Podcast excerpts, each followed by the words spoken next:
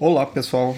Bem-vindos a mais um episódio do Build Feio Podcast. Eu sou o Bruno Ramos. E aí, galera, Fabrício Ralvo aqui. E aí, galera, Bruno Rocha aqui. Como sempre, se você não segue a gente no, no Twitter, nosso handle é o arroba BuildFieldCast. E a gente também tem uma página no Instagram onde a gente posta Reels e outras coisas legais. Boa. Hoje, é, no 47 episódio, nós vamos falar um pouquinho sobre Swift 5.5. É, recentemente a gente teve a release lançada. É, tem algumas novidades, algumas a gente já comentou bastante aqui em outros episódios. É, principalmente quando diz respeito à concurrency Swift. Mas é, hoje a gente pode trocar uma ideia sobre como que tem sido durante todo esse tempo desde que foi anunciado, o que, que a gente acabou é, vendo, falar um pouquinho sobre as novas releases que a gente não comentou da linguagem também. E vamos para a gente pode passando pelos tópicos que foram anunciados nessa nova release da linguagem. Boa, acho que o primeiro grande assunto a gente já comentou aqui bastante, mas acho que não, dá para deixar passar, acho que é a questão de Async Await, né? Tem bastante acho que não novidades em si, mas deixa muito claro o poder ali, né? Do que, que a gente tem, o que, que, que, que tá surgindo e tudo mais. E eu já trabalhei um pouquinho com algumas coisinhas de JavaScript, já usava ali. e é muito foda vendo o Swift isso e ver o tanto de complexidade que a gente tira. Acho que mata ali os callbacks e tudo mais. O código fica muito mais legível. Tô ansioso para ver isso em produção, mas enfim, acho bastante poderoso. O que, que vocês acharam ali? Eu tava, eu tava ansioso para começar a dar uma brincada nisso, mas Queria dizer aí que esses dias o pessoal descobriu lá no fórum do Swift que tem uns bugs muito sérios no Async Await, inclusive no próprio Swift 5.5. Umas coisas bem pesadas de, de memória sendo corrompida. Então, se alguém quiser brincar com o Async Await hoje, acho, acho melhor dar uma olhada lá no fórum e ver que, quais são os updates desse, desses assuntos aí para você não, não correr o risco de mandar alguma coisa para App Store e tem algum bug muito sério que não é culpa sua no final das contas. Isso aí é algo que descobriram essa semana mesmo. Super inesperado.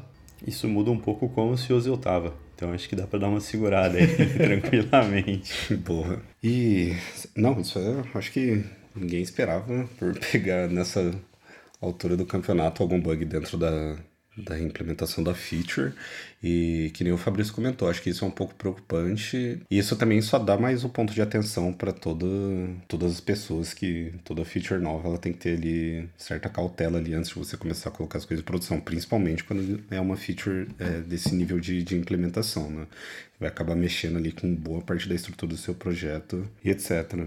Mas sobre assim que await ainda, é, a gente tinha comentado em episódios anteriores sobre um possível backport aí para suportar versões iOS sem ser necessariamente iOS 15. Como vocês ficaram sabendo de alguma coisa sobre? Isso realmente aconteceu? Eu acho que apareceu até um PR recentemente lá do, do Gregor lá sobre esse possível backport, mas aparentemente ainda não está disponível. É, vocês viram alguma coisa sobre? Ansiosos por? O que vocês acham? Ia ser muito legal se eles conseguissem fazer isso aí. Mas a última. Não notícia, a última lembrança que eu tenho é que surgiu de fato esse pull request, mas pelo que eu lembro, logo depois alguém falou: ah, não, peraí, não é, não é bem assim não. Está só brincando com as coisas, não quer dizer que vai acontecer. Não sei se é realmente isso o caso, mas fica aí a expectativa de que realmente se eles fizerem isso, vai ser bem legal. Porque pelo menos aqui vai demorar muitos anos até chegar no, no ponto onde a gente consiga usar isso por minimum deployment. É, concordo. Acho que é super interessante, me parece muito complexo. A gente até falou disso, acho que não, não lembro se foi no episódio do WWDC ou não. Mas, assim, gera ansiedade, é um puta mecanismo foda que libera muita coisa, né? Acho que o código fica muito melhor. Quando você vai ler assim, a diferença entre um, um, trecho ali usando um, um, bloco que seja aí, usando a feature de Async Await meu, completamente diferente, né? E muda tudo, né? Muda o teste, muda, acho que muda a legibilidade. Tem ansiedade, mas, enfim, acho que a gente resta esperar, né? Ou esperar o backport, ou esperar o target mínimo iOS 15, né? Então, o que me parece muito, muito tempo aí para, acho que principalmente para os grandes players, né? Que a gente tenta atingir o maior número de usuários possível. Enfim, acho que tem bastante coisa ainda para ser descoberta. Boa. É, é interessante quando a gente olha para a funcionalidade de Async Await e também sobre eu ter comentado sobre o tamanho mesmo e o nível de, de funcionalidade, o quanto que ela impacta em várias partes ali, imagino vários cenários ali que você consegue utilizar benefícios ali da, da funcionalidade. Uma outra novidade que eu já queria puxar aqui, que foi anunciada no Swift 5.5, eu não lembro se na época tinha, é, tinha anunciado algo do tipo, ou se a gente já comentou aqui, que é a possibilidade da gente trabalhar com assim que await em sequences, né? É, que basicamente você consegue, da mesma forma que a gente consegue ali segurar ali uma thread específica para a gente realizar alguma operação, é, como se fosse uma chamada síncrona ali no caso, é possível também a gente fazer isso agora dentro de sequences. Então, imagina que você tem, por algum motivo, você precisa iterar ali sobre alguma lista específico e, e lá dentro você tem uma chamada assíncrona, dentro de um método, método alguma coisa, você consegue utilizar async await para operações desse tipo também. Não lembro se a gente comentou é, sobre isso em, nos episódios anteriores.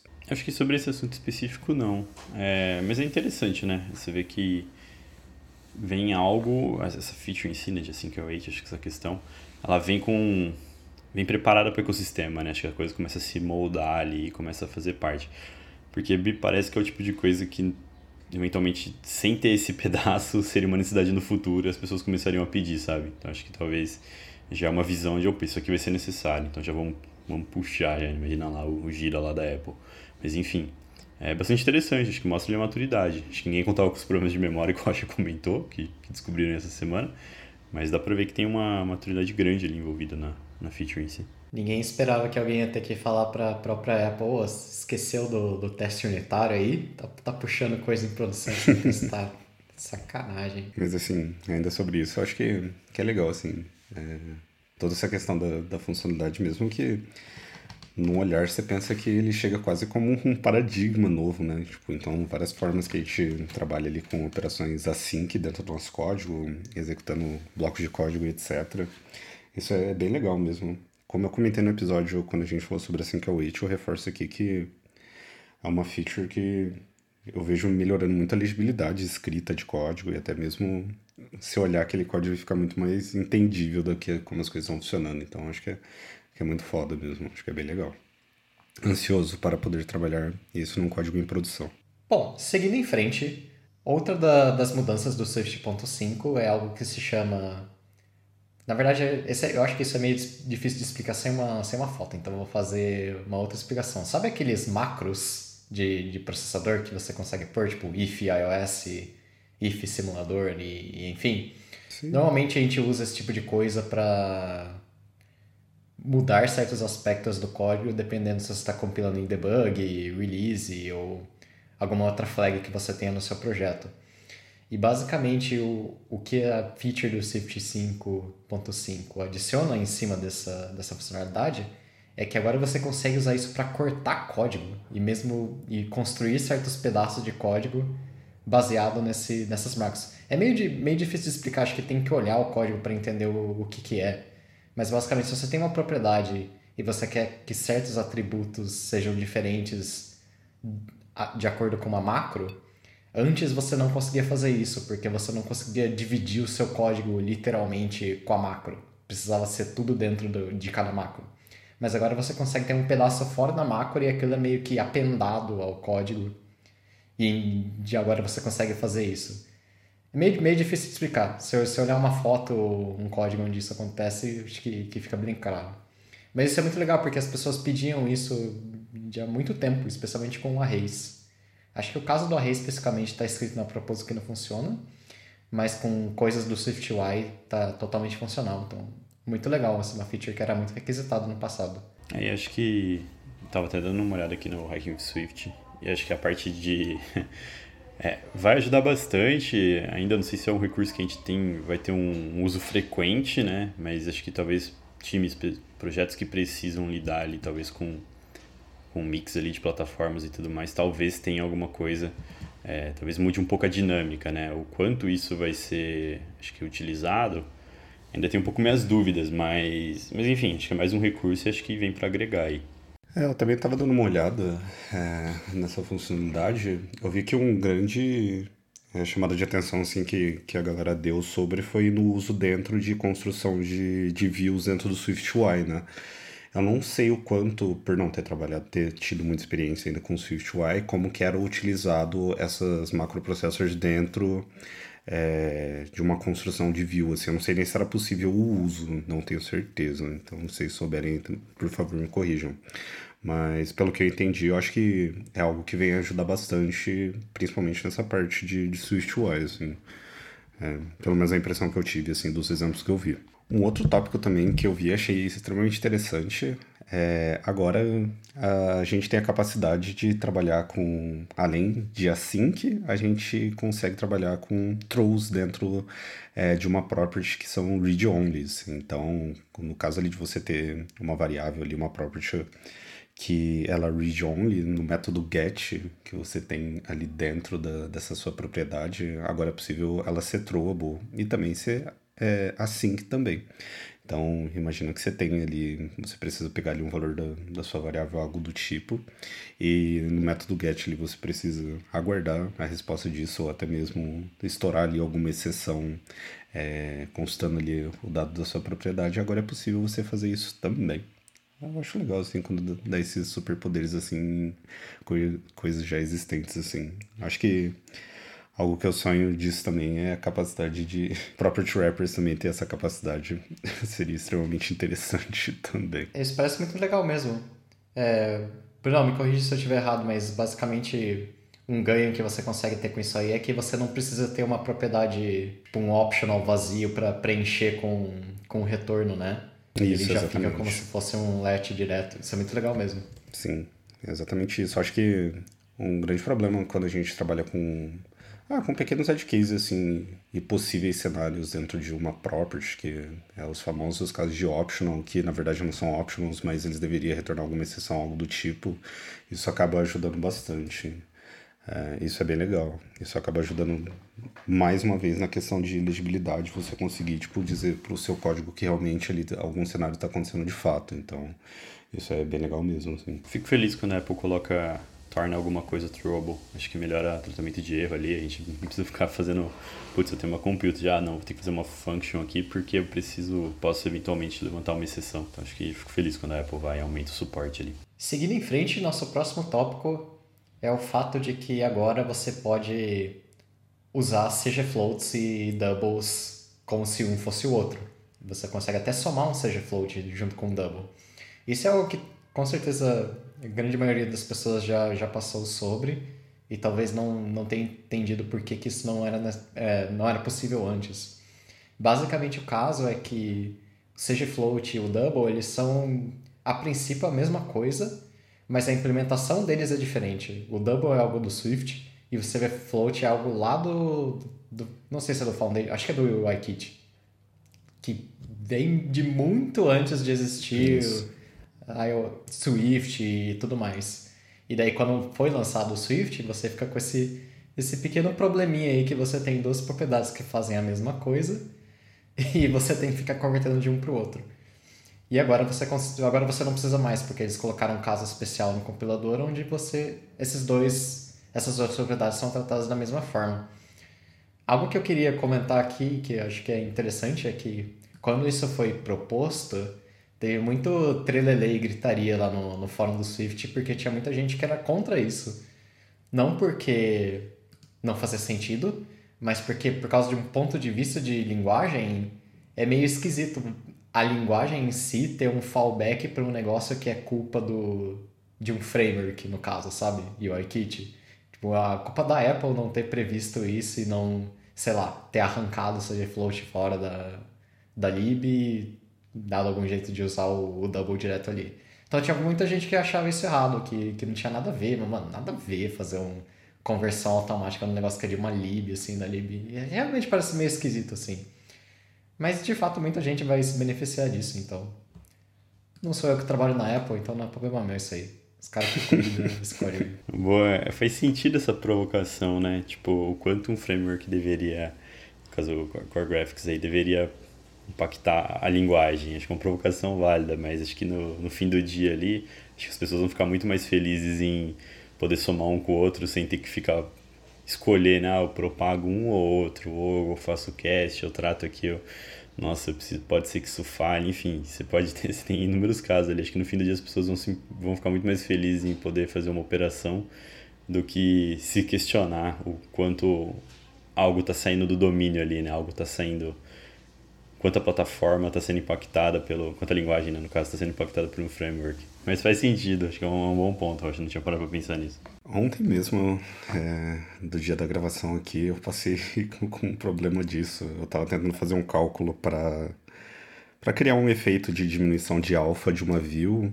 é, com base numa, cons, é, numa constraint e aí a mesma coisa chata de sempre, falando que não era possível resolver o cálculo com CGFloat e double. Aí você tem que ir lá, converter o CGFloat para double, explicitar isso é, para poder fazer o cálculo. Isso é muito chatinho, assim, no, no dia a dia, assim, mas... Assim, concordo bastante desse ponto de vista de... Parece um pouco estranho mesmo porque no final das contas, tipo, depois, para quem vê, só cria mais uma confusão, né? Sei lá, para quem tá começando algo do tipo, de falar, putz, mas se são as duas coisas, por que elas são diferentes, assim? e algo do tipo, saca? Então, é, concordo bastante desse ponto de vista aqui. Do mesmo tempo, tipo, faz total sentido finalmente ser resolvido a questão do, da, do cálculo em si, né? De eles serem tratados da mesma forma, mas o ponto de atenção de, de existir as duas coisas sendo a mesma coisa parece um, bem, bem estranho assim mesmo. É, fica só aquele medo de que o Swift vai ficar igual ao C++ no, no futuro, como muita gente prevê. E o C++, para quem não sabe, é a linguagem onde você tem, sei lá, 30, 50 formas de inicializar uma, uma propriedade, que a galera foi socando coisa nova lá e fala, não, mas tem esse caso aqui, tem esse caso aqui. Agora o negócio é uma zoeira total. E já, já muita gente fala que o Swift está um pouco necessitado, que ah, vou fazer esse fallback aqui para esse caso, vou fazer esse caso especial aqui. E no final o resultado é que você tem um negócio que quem está entrando na, na linguagem tem muita dificuldade de entender, porque tem muita coisa que. muita coisa que é igual, né? Mas por algum motivo é implementado de formas diferentes. É muito interessante você comentar isso, Rocha, porque recentemente eu estava é, dando uma estudada na parte de algoritmos e escrevendo eles em, em C++, e é bizarro porque, tipo, a mesma informação que você pesquisa ali, seja é, numa estrutura de dados ou algo parecido, existem milhões de respostas para a mesma coisa e elas são diferentes, assim. Isso, tipo, é ruim porque você olha aquilo e fala, putz, qual que é a melhor solução, saca? Tipo, o que que de fato eu deveria usar isso ao invés disso, assim. E é bizarro, tipo, isso dificulta bastante, assim, principalmente na hora que você tá aprendendo, assim, saca? Então é interessante ressaltar esse ponto. Boa. Acho que o próximo assunto que é um pouco interessante ali do Swift 5.5 é a questão agora, acho que a mudança do Codable, né? Então acho que agora enuns ali com valores associados, acho que passam a ser suportado. É eu vejo como uma melhoria, acho que um avanço, acho que é o que a gente já esperava. Acho que é mais um, um ganho ali para a plataforma como um todo. Então acho que facilita ali agora. Me questiono um pouco sobre talvez a complexidade desses enuns, talvez o fato ali de você já usar Codable neles e aí depois você já tem algo ali associado aos cases em si, mas acho que é algo positivo para a linguagem. Acho que a gente ganha ali com a nível de plataforma mesmo. Tava surpreso que isso já não tinha antes. Tinha quase certeza que dava para fazer isso. Fiquei surpreso quando eu vi essa, essa novidade aí. Falei, caramba, isso é novo. Achei que já dava pra fazer isso. E aí talvez é o ponto da complexidade, né? Talvez você nunca fez algo assim, porque parece um pouco. Não vou falar errado, acho que não é esse o ponto, né? Acho que não tem certo e errado, mas talvez uma complexidade um pouco grande a gente colocar isso ali num. ter valores associados e, e, e esperar ali, né? E ter a capability de encodar ou decodar. Talvez por isso você nunca percebeu, talvez você nunca precisou fazer esse rolê. Mas enfim, acho que é um Exato. ganho para a plataforma. Ah, eu não tinha visto essa feature aqui, tô dando uma olhada aqui agora, lá no Swift Evolution. E é bizarro, tipo, exatamente foi a mesma pergunta que eu me fiz. Por que, que eu não usaria um objeto com, com propriedades lá dentro e usaria esse num com valor associado aqui? Parece um pouco estranho. Assim, acho que muito mais essa questão que o Fabrício levantou, que é tipo, qual que é o caso de uso realmente necessário para isso? Porque quando você acabou comentando, eu até achei que fosse, ah, sei lá, a gente ter a capacidade de ter um fallback caso falhar a serialização de um enum, que é causa normalmente que muitas pessoas precisam, ou alguma capacidade a mais de trabalhar com, com enums de código, mas nesse caso aqui específico parece um pouco estranho mesmo. Uma mudança muito legal, nova também, é que agora você consegue usar lazy em contextos locais. Antes a gente só conseguia usar o lazy, acho que no, no nível da classe, né, do, do struct. Mas agora você consegue usar dentro de métodos. Isso é muito legal, eu acho que... Com certeza, acho que eu já passei por alguns casos onde eu queria fazer isso e não conseguia. Eu não sei determinar qual que é o caso de uso para fazer isso, porque se você está num contexto local, você meio que tem o poder de simplesmente colocar aquilo algumas linhas para baixo, sabe? Tipo, você não realmente precisa disso. Mas eu acho interessante isso ser suportado de qualquer forma, porque eu lembro que eu, eu realmente já tentei fazer isso algumas vezes. Então, só por questões de completar a linguagem, acho que isso é bem legal. Boa.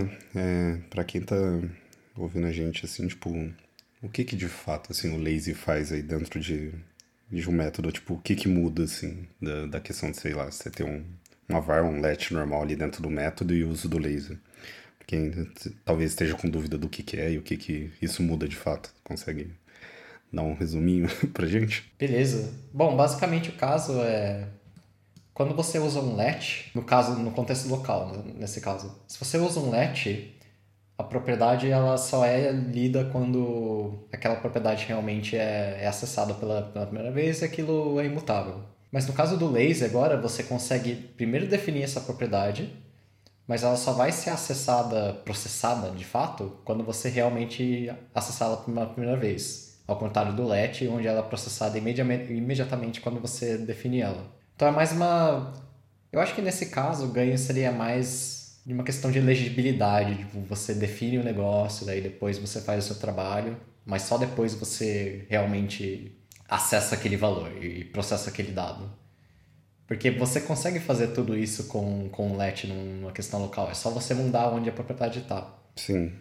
Mas eu acho legal isso existir por, pelo menos, questões de completar o resto da linguagem. Tipo, eu acho esquisito que isso não era possível antes por mais que não seja tão útil assim. Sim, é legal. Eu acho que é, quando eu vi essa, essa feature aqui, eu acho que fica até mais fácil, sei lá, para quem tá vendo lazy, tentando diferenciar lazy de, de let, no caso, fica até mais fácil nesse contexto local de entender qual é a diferença entre entre os dois, assim, não indo para um lado mais teórico, mas sim como que ele funciona ali na... Até mesmo entender como funciona ali no, em runtime, ali, como que funciona essas ordens e tudo mais. É, eu acho legal também. E uma outra novidade é que agora você consegue, acho que resumindo ali, né, usar uma property wrapper como parâmetro, acho que de uma função. É, acho que o sentimento é isso já não, isso já não existia. Acho que sendo adicionado agora ou não, né, acho que é novidade e tal, mas vejo ali como benefício principalmente na construção, né, de algumas coisas, acho que para você definir limites principalmente, acho que acaba tendo mais uma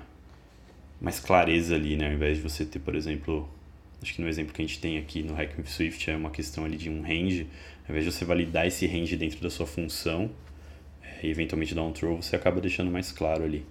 Então acho que no fundo, no fundo acaba ajudando ali, acho que principalmente a construção, acho que fecha mais uma, uma lacuna aí. O que vocês acharam? Bom, acho que Property Wrappers é uma feature bem legal que a gente tem na linguagem.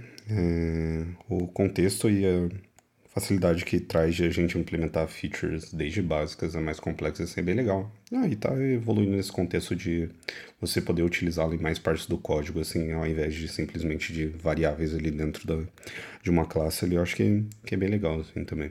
Bom, e com essa nós vamos ficando por aqui. O episódio de hoje vai, vai se encerrando. Mas eu, primeiro eu queria agradecer todo mundo que está seguindo a gente no, no Twitter. Hoje a gente está com mais de 400 seguidores. Muito obrigado para todo mundo que, que escuta a gente aí, manda sugestões e perguntas. Muito legal ter o apoio e ter pessoas ouvindo, ouvindo nós. Então, para quem não segue a gente no, no Twitter, nosso Twitter é o arroba BuildFieldCast. Valeu, pessoal. Até a próxima. Tchau, tchau. Valeu, galera. Valeu, pessoal. Até a próxima.